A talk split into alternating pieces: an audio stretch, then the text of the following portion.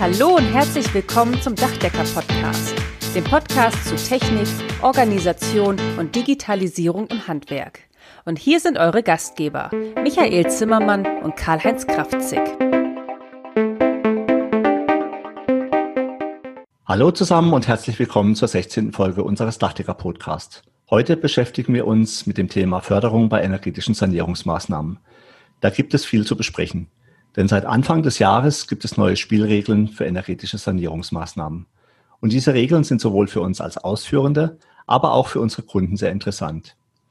In dem heutigen Podcast möchten wir einmal die Sichtweise unserer Kunden einnehmen. Aus diesem Grund haben Michael und ich einmal die sich immer wiederholenden Kundenfragen aufgeschrieben und möchten diese Fragen in diesem Podcast in Form von sogenannten FAQs beantworten.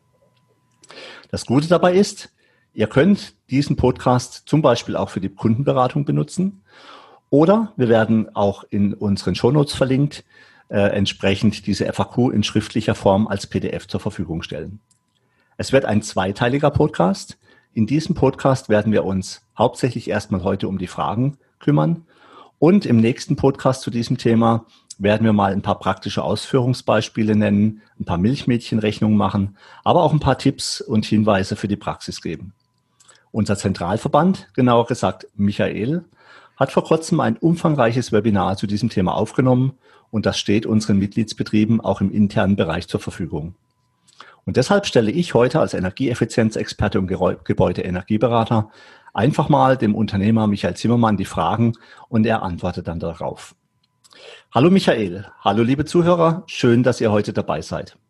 Ja, hallo Karl-Heinz, ja, Hallo, liebe Zuhörer. Das wird heute mit Sicherheit ein sehr spannender Podcast und wir haben uns, wie Karl-Heinz schon gesagt, mal überlegt, welche Kundenfragen werden uns so gestellt im Kontext der Sanierung und wollen die einfach mal so, ja, nonchalant, einfach mal so locker flockig, wollen wir die mal beantworten. Karl-Heinz sagt es ja, im nächsten Podcast gehen wir so ein Stück weit in die Praxis.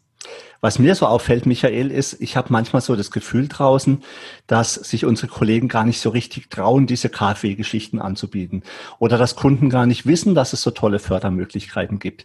Und das ist eigentlich schade, weil es gibt ja nicht nur diese KfW-Förderung, auf die wir gleich eingehen, oder den Steuerbonus. Oftmals ist es ja auch so, dass regional vor Ort in den entsprechenden Städten nochmal zusätzliche Subventionen und Fördermittel angeboten werden. Also es lohnt sich wirklich, sich mit diesem Thema zu beschäftigen. Und Vielleicht liegt es ja auch daran, dass unsere Handwerkerkollegen auch ein bisschen Angst vor dem Thema haben, weil sie selber vielleicht keine Energieberater sind oder auch nicht so richtig wissen, wie sie das Thema äh, ihren Kunden nah, nahebringen sollen. Und da ist mein Ratschlag ganz klar, wenn man selber kein Gebäudeenergieberater ist, der KfW-Beratung machen kann, dann einfach vor Ort einen guten Kollegen suchen, der einfach diesen Gebäudeenergieberatungsteil übernimmt und den Kunden äh, alternativ oder ergänzend zum eigenen Angebot äh, unterstützt, um die bestmöglichste äh, Ausführung beziehungsweise Förderung für den Kunden zu bekommen. So, Michael, jetzt gehen wir aber mal ins Detail. Lass uns doch mal drüber sprechen, welche KfW-Förderung und welche Steuerbonus äh, gibt es eigentlich bei energetischen Einzelmaßnahmen? Welche Förderprogramme stehen denn für energetische Sanierungsmaßnahmen zur Verfügung? Ja, Karl, also hast es ja schon ange, ja, angeteasert. Wir haben aktuell drei unterschiedliche Programme, wenn man so will. Also die KfW nennt das auch so, Programm für Einzelmaßnahmen. Einmal das Programm 430, dann das KfW-Programm 152 und dann neu, das ist der Steuerbonus nach dem Einkommensteuergesetz, Paragraph 35c. Drei spannende Programme. Übrigens kleiner Expertentipp hier am Rande. Wenn ihr schnell Zugriff haben wollt auf die beiden KfW-Programme ähm, mit 430 und 152, dann geht einfach in euren Browser, tippt oben ein kfw.de Schrägstrich und dann die Programmnummer 430 oder 152 und ihr seid sofort und direkt in dem entsprechenden Programm und könnt nachlesen, was es dort im Detail ähm, zu fördern, was dort im Detail gefördert wird. Damit komme ich gleich zu meiner nächsten Frage, Michael. Welche energetischen Sanierungsmaßnahmen werden denn überhaupt gefördert, beziehungsweise was sind denn förderfähige Maßnahmen? Also wir unterhalten uns ja heute über energieeffiziente Sanierungsmaßnahmen im Dachdeckerhandwerk. Das kann man natürlich dann auch auf andere Gewerke ausweiten. Aber im Dachdeckerhandwerk ist es in erster Linie mal die energetische Sanierung von Steil- und von Flachdächern. Ja, die Erneuerung oder der erst erstmalige Einbau von Dachfenstern, die energetische Sanierung oder auch die Errichtung, also komplette Wohnraumerweiterung mit Gauben, die Wärmedämmung auf der obersten Geschossdecke, da gehen wir später nochmal etwas genauer drauf ein, weil das ein sehr spannendes Thema ist, und auch energetische Sanierungsmaßnahmen von Fassaden. Also im Prinzip genau all das, was uns Dachdecker betrifft. Die Gebäudehülle, im Speziellen jetzt das Steil- und das Flachdach und die Einbauteile, die dann in diesen äh, Dächern mit auch verbaut werden. Das Spannende finde ich jetzt eigentlich auch, und ich glaube, das ist vielen auch gar nicht so sehr bewusst, dass nicht nur die Maßnahme selbst, sondern auch noch dazugehörende Maßnahmen ähm, die einfach für die Sanierung eines Daches zum Beispiel erforderlich sind, mitgefördert werden. Also sprich nicht nur die reine Dachdeckung selbst, sondern auch alles, was sonst nötig, nötig ist. Und deswegen hier nochmal meine spezielle Frage, Michael. Was wird denn sonst noch alles gefördert bei der Sanierung? Also du hast ja schon gesagt, grundsätzlich die wärmedämmtechnische Verbesserung und alle, wie heißt so schön, hierfür notwendigen Umfeldmaßnahmen. Dazu gehört die Baustelleneinrichtung, der Gerüstbau, die Abbrucharbeiten mit Entsorgung, statische Ertüchtigung, also innerhalb der Dachkonstruktion, vorbereitende Arbeiten, die Dacheindeckung, die Klempnerarbeitung, Arbeiten beim erstmaligen Einbau von Dachfenstern oder bei der Erneuerung von Dachfenstern gleichermaßen Ausbau und Entsorgung, Auswechslung, statische Ertüchtigung, der außenliegende Sonnenschutz, also die Rollläden, Markisen, die Innenverkleidung. Wenn ich Gauben saniere oder wenn ich Gauben errichte, auch hier alle Arbeiten, die bei der Dachsanierung mit dazugehören, also auch einschließlich Statik, die vorbereitenden Arbeiten, die Wandverkleidung mit Unterkonstruktion, die Gaubenfenster, also die Fassadenfenster der Gauben, auch hier mit außenliegendem Sonnenschutz und bei der Wärmedämmung der obersten Geschossdecke auch alle vorbereitende Maßnahmen hier. Vielleicht wirklich mal so ein Praxistipp. Wenn die Dacheindeckung in einem sehr schlechten Zustand ist oder wenn es dann Feuchtigkeitsschäden möglicherweise entstehen können durch die schlechte Dacheindeckung, dann wird auch die Dachsanierung gefördert im Kontext der Wärmedämmmaßnahmen der obersten Geschossdecke. Also wenn Sie oder ihr das als Dachdeckermeister, als Zimmerermeister, als Handwerksunternehmer nicht anders verantworten können oder wenn man technische Umsetzungsprobleme hat, weil sich möglicherweise die oberste Geschossdecke ja mit der Dachschräge verschneidet, man kommt so nicht dran, dann wird auch die Dachsanierung komplett mitgefördert. Das ist wirklich sehr spannend. Ich glaube, man muss hier vielleicht nochmal erwähnen, es gibt ja unterschiedliche Sanierungen. Wir Dachdecker sprechen in der Regel eher von Einzelmaßnahmen. Das heißt Einzelmaßnahme Dach oder Einzelmaßnahme Dachfenster, wenn es nicht dazu gehört. Und auch bei diesen Einzelmaßnahmen gilt all das, was der Michael gerade eben erzählt hat, dass wir nämlich, wenn wir einfach jetzt ein Dach komplett sanieren als Einzelmaßnahme, die auch entsprechend gefördert wird, dass ich dann eben auch den Maler dazu nehmen kann oder den Zimmermann oder den Blechner oder den Gerüstbauer, um mein Gewerk, sprich Dachsanierung, überhaupt auch erfolgreich abschließen zu können.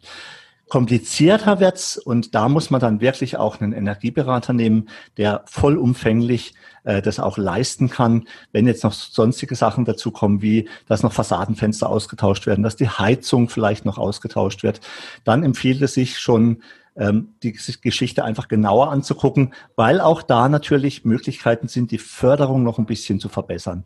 Und damit komme ich jetzt gleich mal zu dem Thema, wie hoch ist denn eigentlich die Förderung, Michael? 20 Prozent außer Tiernahrung, kann man so sagen. Das heißt also, auf alle diese Programme gibt es 20 Prozent Förderung, wobei die KfW ist auf 50.000 Euro Investition pro Wohneinheit reglementiert. Also bei der KfW ähm, sind es dann maximal 10.000 Euro pro Wohneinheit und beim Steuerbonus, der geht bis 200.000 Euro Investition, sind es dann 20 Prozent, 40.000 Euro. Genau. Und ähm, da muss man mal ein bisschen in die Programme reingucken. Zuschuss gibt's meistens nur für ein bis zwei Wohneinheiten. Ähm, da kommt dann, wenn es mehr ist, kommt dann meistens ähm, der, Kredit ins, ins Rollen oder äh, kann genutzt werden. Beziehungsweise bei Eigentümergemeinschaften gibt's wieder spezielle Möglichkeiten. Aber das ist alles nicht das Problem. Aber 20 Prozent Förderung von der Gesamtmaßnahme, klar begrenzt, aber trotzdem richtig viel Geld. Gucken wir uns mal an, was denn dafür auch für technische Anforderungen an die Wärmedämmung gestellt werden müssen. Denn es ist ja völlig klar, Zuschüsse gibt es nicht umsonst.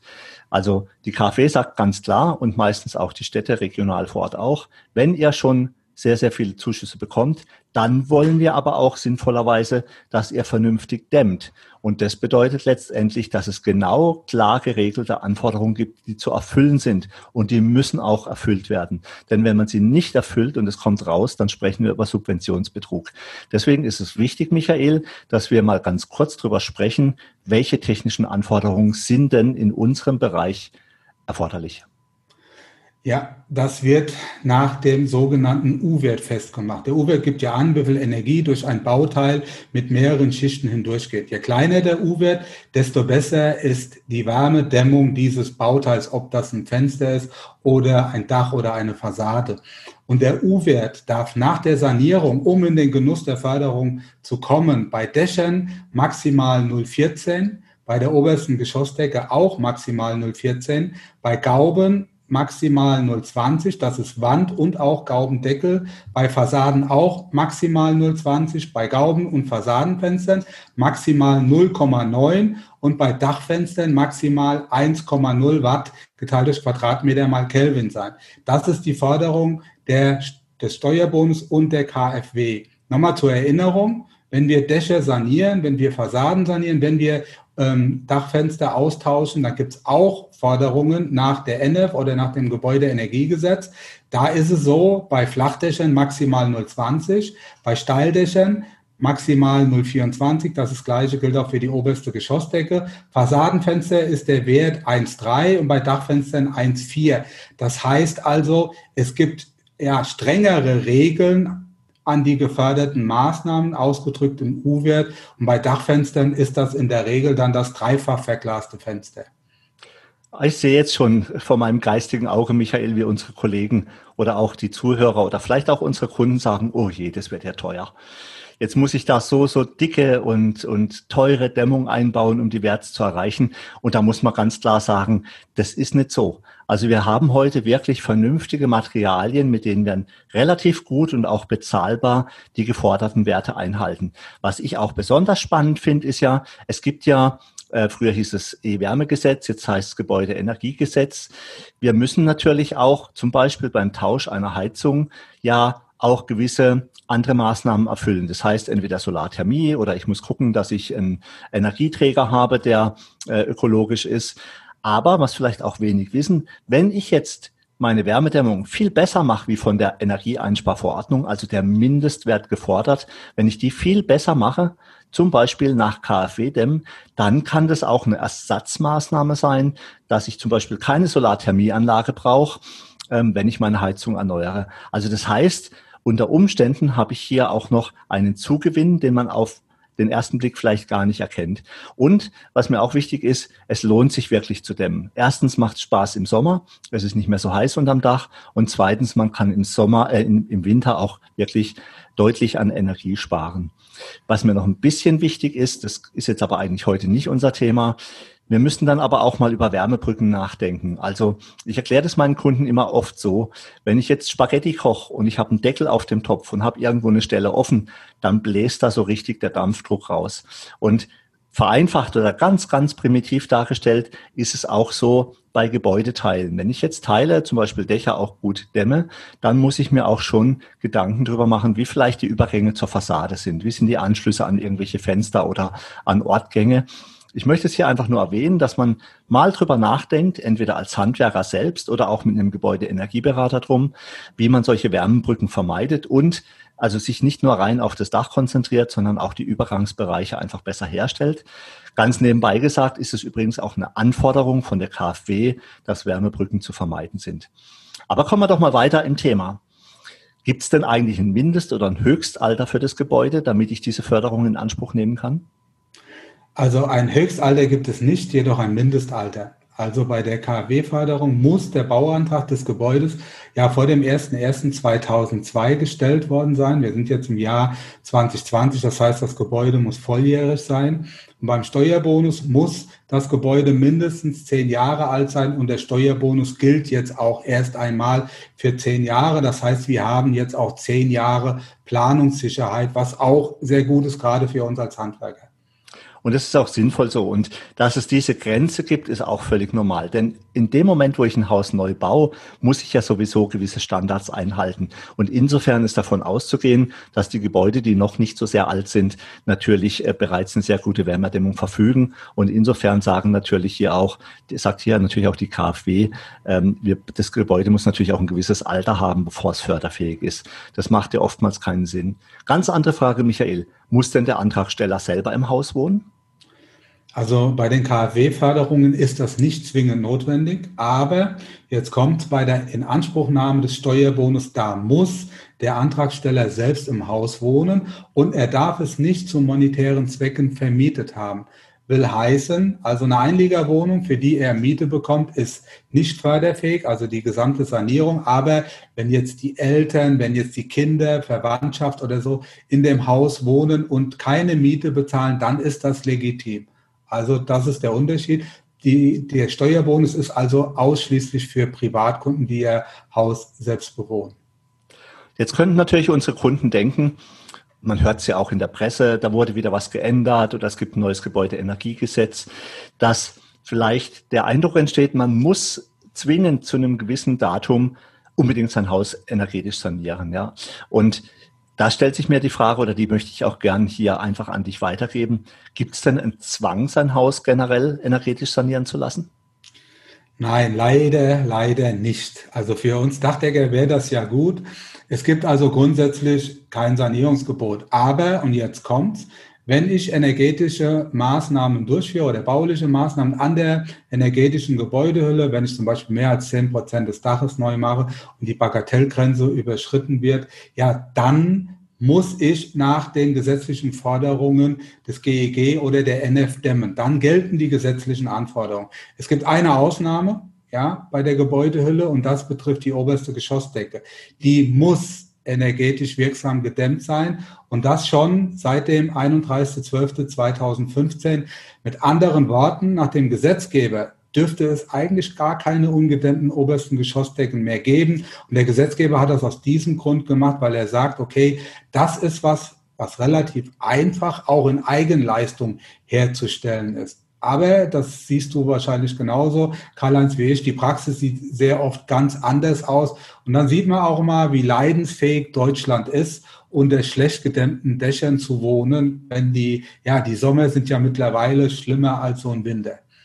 Ja, ich muss immer lachen, wenn ich auf Facebook dann äh, mal gelegentlich bin und so richtig heiße Sommertage sind und dann wirklich auch Posts erscheinen, wo die Leute sich extrem beklagen, wie heiß es ist unter dem Dach. Und das muss heute nicht mehr sein. Man kann heute Dächer einfach so vernünftig dämmen, dass es halt eben auch angenehm ist.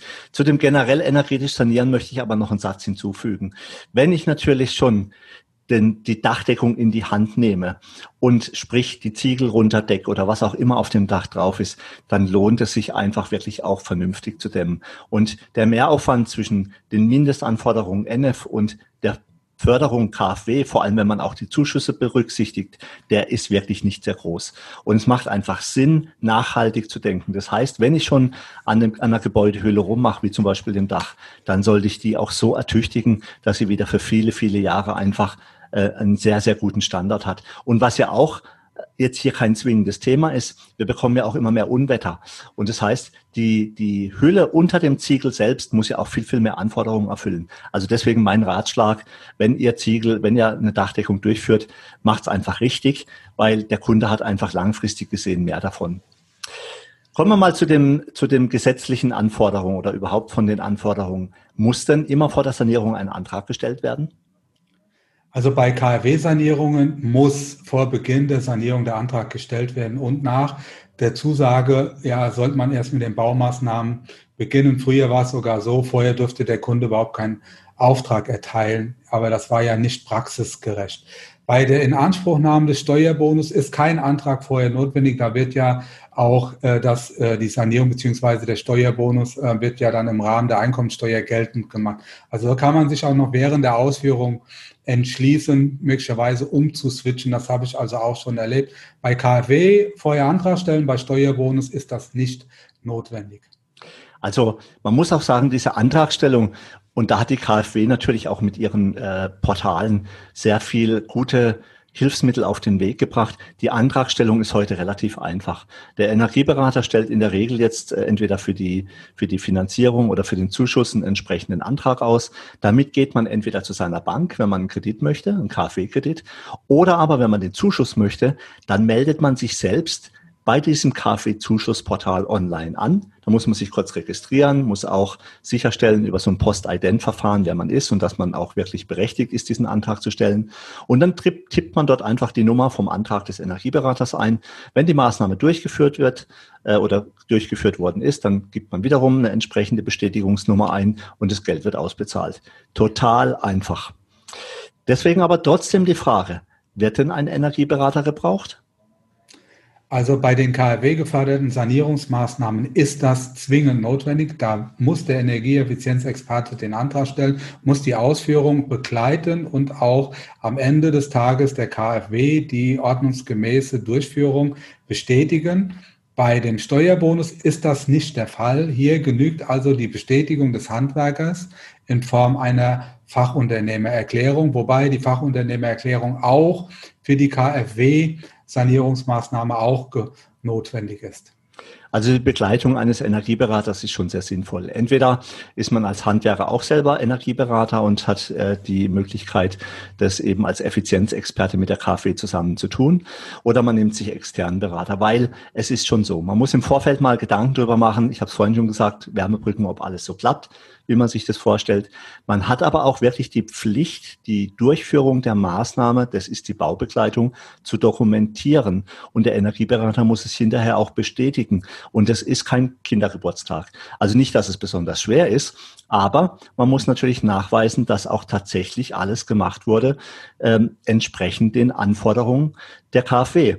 Und da gibt es ein sehr gutes, umfangreiches Dokument von der KfW, technische Mindestanforderungen. Da kann man auch mal reinschauen, was denn eigentlich alles genau gefordert wird.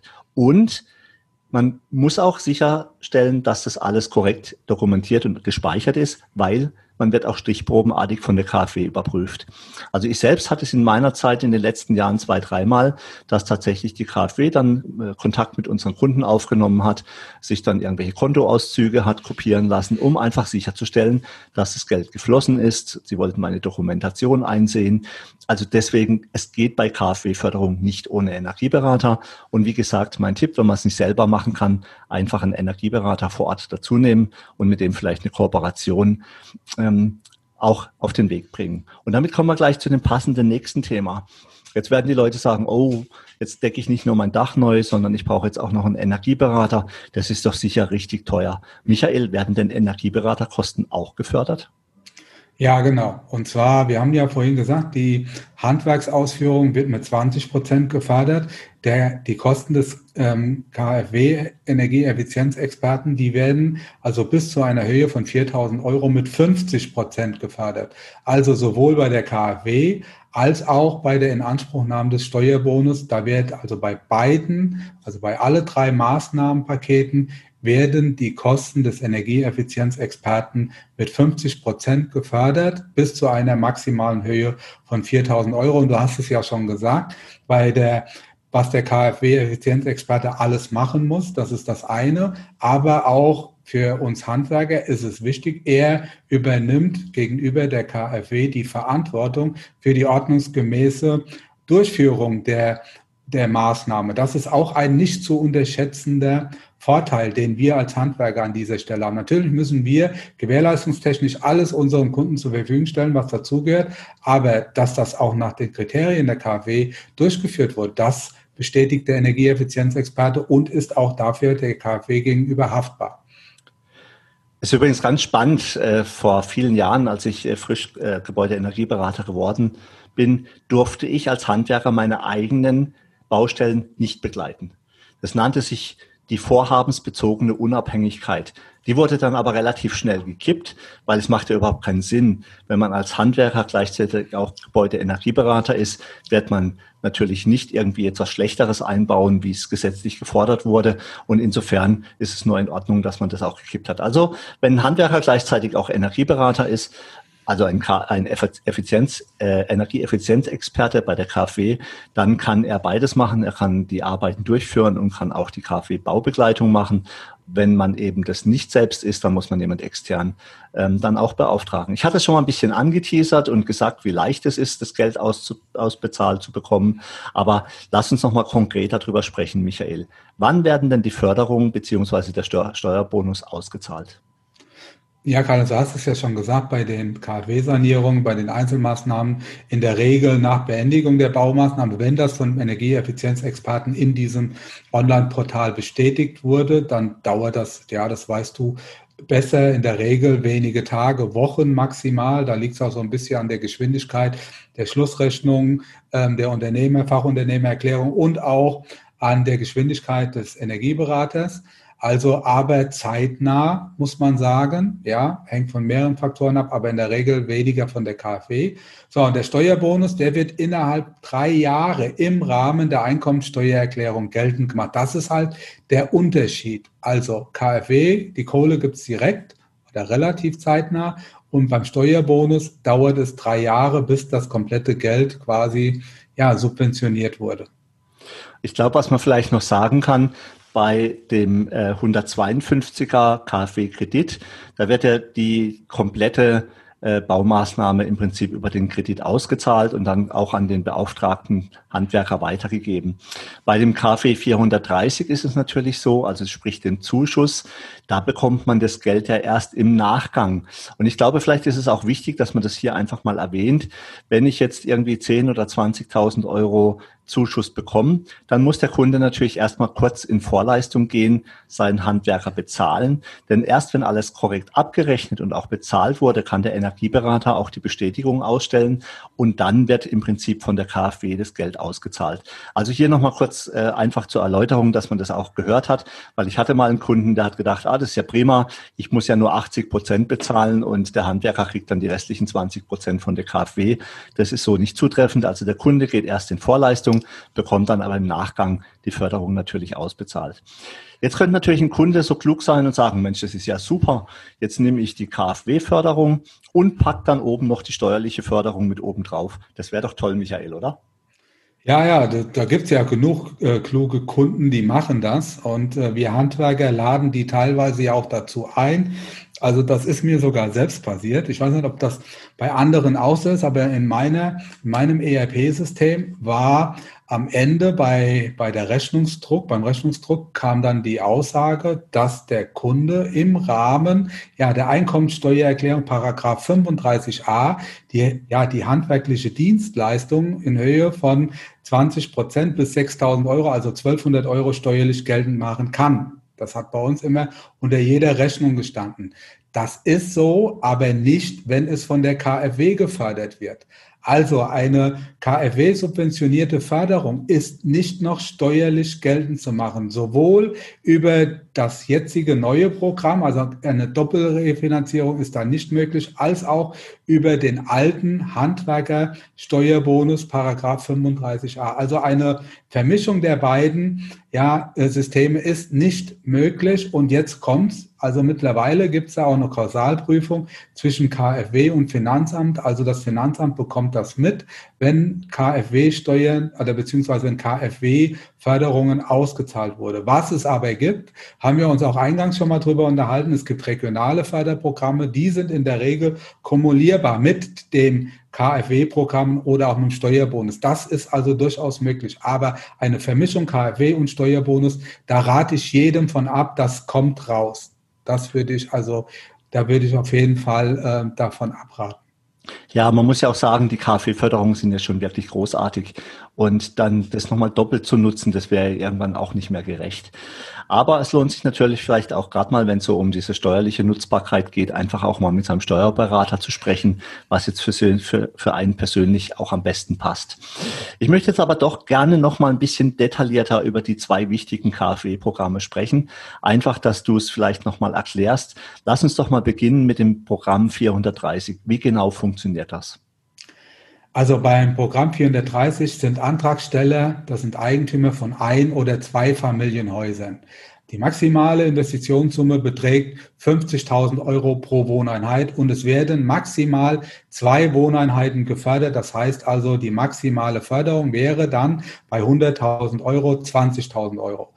Ausnahme sind Wohneigentümergemeinschaften von größeren Komplexen. Da ist es auch so, wenn jeder Eigentümer einer Wohnung ist, dann können auch mehrere Eigentümer innerhalb dieses Wohnkomplex in dieser Wohneigentümergemeinschaft Antragsteller sein. Also das ist der Unterschied. Ansonsten geht es nur bis maximal zwei Wohneinheiten. Es gibt eine Bagatellgrenze. Die Projektgröße muss mindestens 1500 Euro betragen. Also ich sage jetzt mal ein ganz, ganz kleines Dachfenster wird da möglicherweise, ja, wird eng werden. Und unter 300 Euro wird auch keine Förderung ausgezahlt. Die Anträge sind vor Beginn, das hatten wir ja schon gesagt, zu stellen vom Energieeffizienzexperten und dann am Ende auch ähm, die regelkonforme ähm, Ausführung muss dann bestätigt werden. Die Auszahlung ist dann zeitnah nach der Ausführung. Das hängt dann von den vorhin genannten Faktoren ab. Das war das Programm 430. Da geht es um Zuschuss aber manche wollen das ja vielleicht nicht ähm, und wollen eben auch die ganze Geschichte finanzieren. Und da kommen wir ja dann zum Programm 152. Erklär uns doch mal den Unterschied zu 430. Was genau, für was genau ist das Programm 152? Ja, das, das ist in der Tat so. Zum, also wir haben durchaus Kunden, die sagen, okay, wir möchten unser Eigenkapital sichern und wir möchten dafür lieber, das Geld ist momentan günstig, möchten wir lieber ein Kredit aufnehmen. Oder, ja, was auch öfters der Fall ist, wenn mehr als zwei Wohneinheiten ja innerhalb des Gebäudes sind, ja, dann nimmt man das Programm 152. Das ist ein Kreditprogramm. Und zwar der effektive Jahreszins beträgt aktuell 0,75 Prozent. Kreditsumme beträgt 50.000 Euro pro Wohneinheit, aber jetzt kommt's, die Wohneinheiten sind nicht reglementiert. Also das heißt, es können auch mehr als zwei, drei, vier, fünf Wohneinheiten sein. Und zum Darlehen bekommt der Antragsteller einen 20-prozentigen Tilgungszuschuss und dieser Tilgungszuschuss reduziert das Darlehen und muss nicht zurückgezahlt werden. Es ist genau wie bei dem 430er Programm. Es gibt eine Bagatellgrenze, Projektgröße mindestens 1500 Euro. Unter 300 Euro wird nichts ausgezahlt. Die Anträge sind bei beiden Programmen vorher zu stellen. Es wird ein Energieeffizienzexperte benötigt. Hier ist der Ansprechpartner für den Kredit die Hausbank. Also man muss zur Hausbank gehen, muss dann den Kredit, nachdem der Energieeffizienzexperte das bestätigt hat, dass das alles auch regelkonform geplant ist und die Auszahlung, ja, die erfolgt dann in der Regel auch ja entweder direkt an den Handwerker oder ja über den Zwischenschritt des Antragstellers. Das waren die beiden KfW-Programme. Jetzt sagt ein Kunde vielleicht, no, ich möchte keinen Zuschuss und ich möchte auch keine Förderung äh, beziehungsweise Kredit. Vielleicht ist ja der Steuerbonus für mich interessant. Erklär uns doch mal ganz kurz, wie genau funktioniert das mit dem Steuerbonus? Also der Steuerbonus ist ja ganz neu. Hast ja am Anfang gesagt, der gibt es ja erst seit diesem Jahr.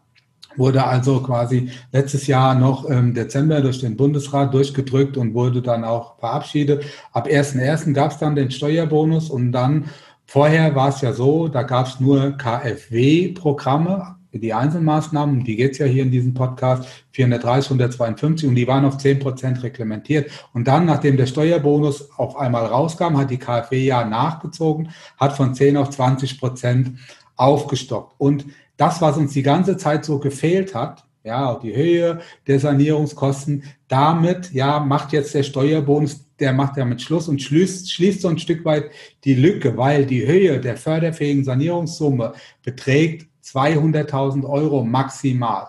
Und der Steuerbonus in Höhe von 20 Prozent, der wird dann, wie ich vorhin gesagt habe, über drei Jahre gewährt. Im ersten sowie im zweiten Jahr sind es jeweils sieben Prozent und im dritten Jahr sind es sechs Prozent. Und der Steuerbonus wird als Teil der Einkommensteuer mit der Einkommensteuererklärung von der Steuerschuld abgezogen. Und das ist wichtig. Deshalb gilt nicht der Steuersatz und das zu versteuernde Einkommen, sondern die Höhe der Sanierungskosten der förderfähigen Maßnahme. Aber natürlich die Voraussetzung, ja, der Kunde, der Antragsteller muss Steuern zahlen. Für Rentner ist das wahrscheinlich weniger interessant. Der Antragsteller muss Eigentümer sein, muss das Haus selbst bewohnen und lediglich eine unentgeltliche Vermietung ist möglich. Ein Energieeffizienzexperte kann eingeschaltet werden, wird auch gefördert, haben wir ja gesagt, 50 Prozent bis 4.000 Euro, aber muss nicht zwangsläufig, es geht auch ohne Energieeffizienzexperte. Puh, Michael, wenn ich mir das alles so anhöre, das schwirrt mir jetzt aber schon der Kopf vor lauter Zahlen. Da muss ich dich einfach mal fragen, welches ist denn das beste Programm? Ja, wie könnte es anders sein? Ja, die Pauschalantwort, das kommt drauf an. Also es gibt einfach kein Patentrezept. Also haben Sie ja am Anfang schon gesagt, die KfW-Förderung wird in der Regel schneller ausgezahlt. Aber du brauchst halt einen Energieeffizienzexperte. Für dich ist das kein Thema, ja, ähm, weil du selbst Energieeffizienzexperte bist. Wenn aber der Dachdecker, der Zimmerer keinen Kollegen hat, mit dem er da vernünftig, kein Netzwerkpartner hat, mit dem er da arbeiten kann, dann ist es vielleicht der Steuerbonus. Der Energieeffizienzexperte, wenn er extern äh, beauftragt wird, der kostet Geld. Ja, das verursacht wieder Kosten.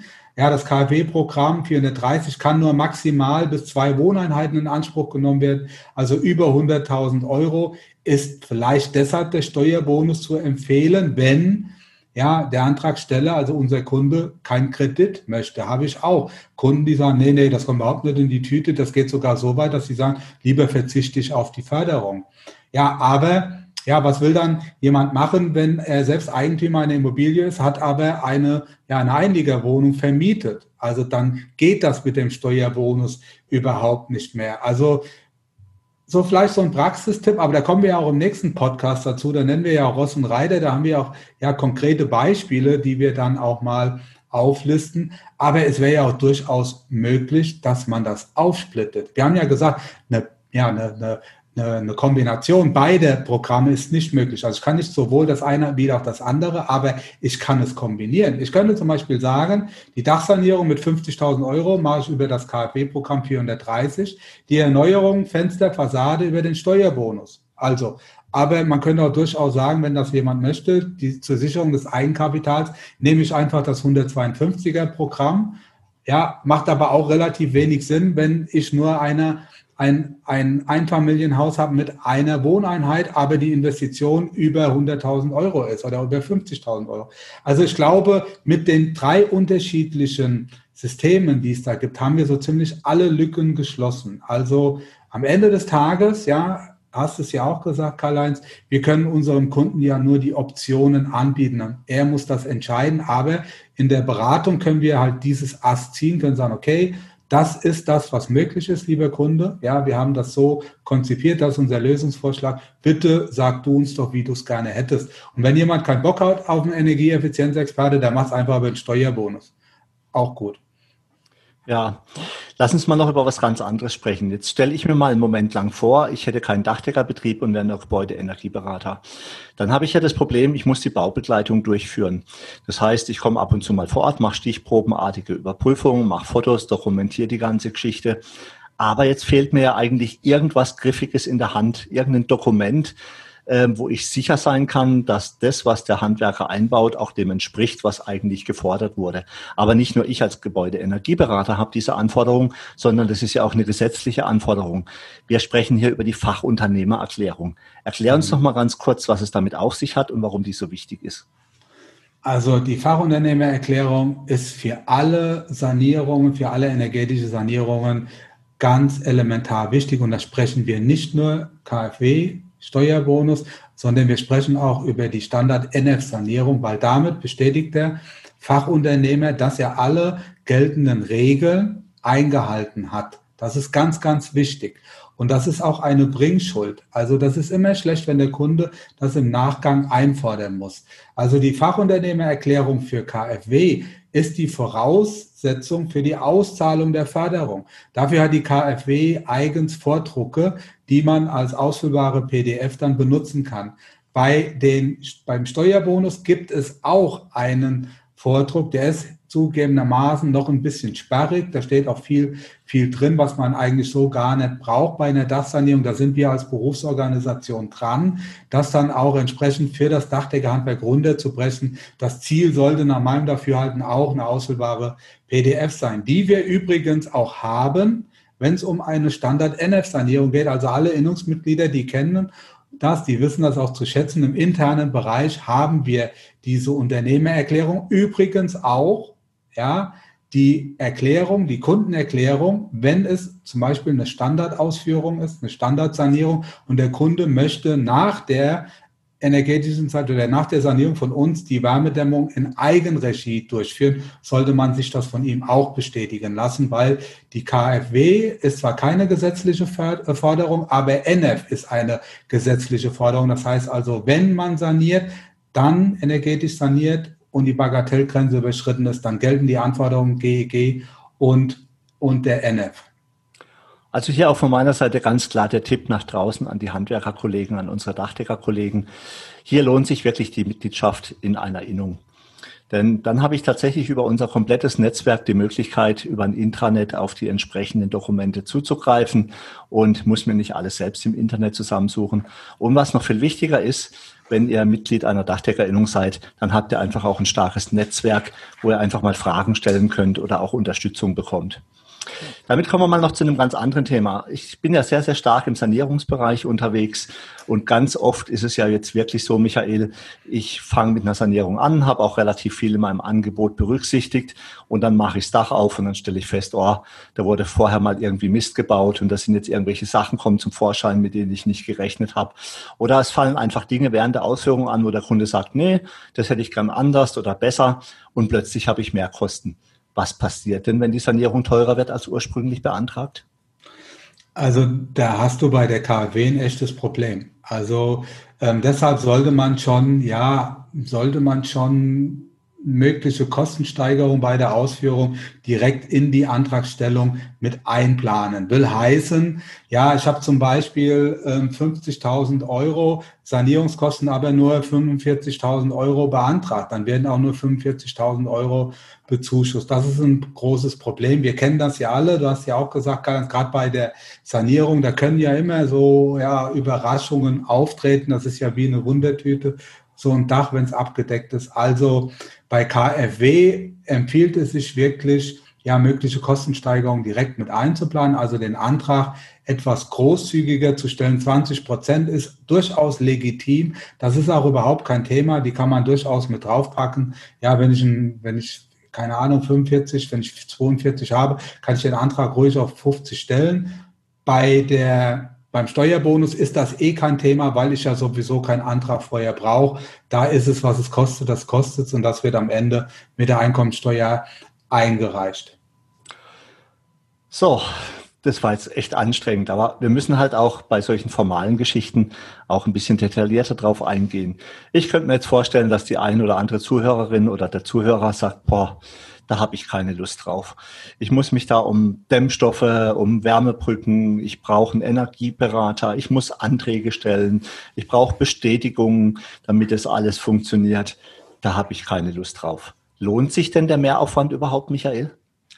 Ja, ich weiß, dass das eine rhetorische Frage ist und dass du diese Frage mir nie ernsthaft stellen würdest. Du würdest mich auch nie fragen, lohnt sich Umweltschutz, weil das wäre damit gleichzusetzen. Natürlich lohnt sich das. Das lohnt sich für unsere Kunden, das lohnt sich auch für die Umwelt und am Ende des Tages lohnt sich auch für uns, muss man auch ganz klar sagen. Das weiß auch, wissen auch unsere Zuhörer. Also wir haben es ja gesagt, ja, gefördert werden die ganzen Umfeldmaßnahmen und der Mehrpreis bezieht sich bei Dachsanierung, bei der Fassadensanierung oder auch bei der Dämmung der obersten Geschossdecke ausschließlich auf die Erhöhung der Wärmedämmung. Jetzt kommt bei der Dachsanierung vielleicht noch die etwas höhere Dachrandbekleidung, die, ja, die längeren Schrauben bei der Aufdachdämmung, die schlagen etwas zu Buche, aber alle anderen Kosten bleiben gleich. Beim Fenster ist es die Dreifachverglasung, ja, die ein bisschen teurer oder, ja, eine Ecke teurer ist als die Zweifachverglasung.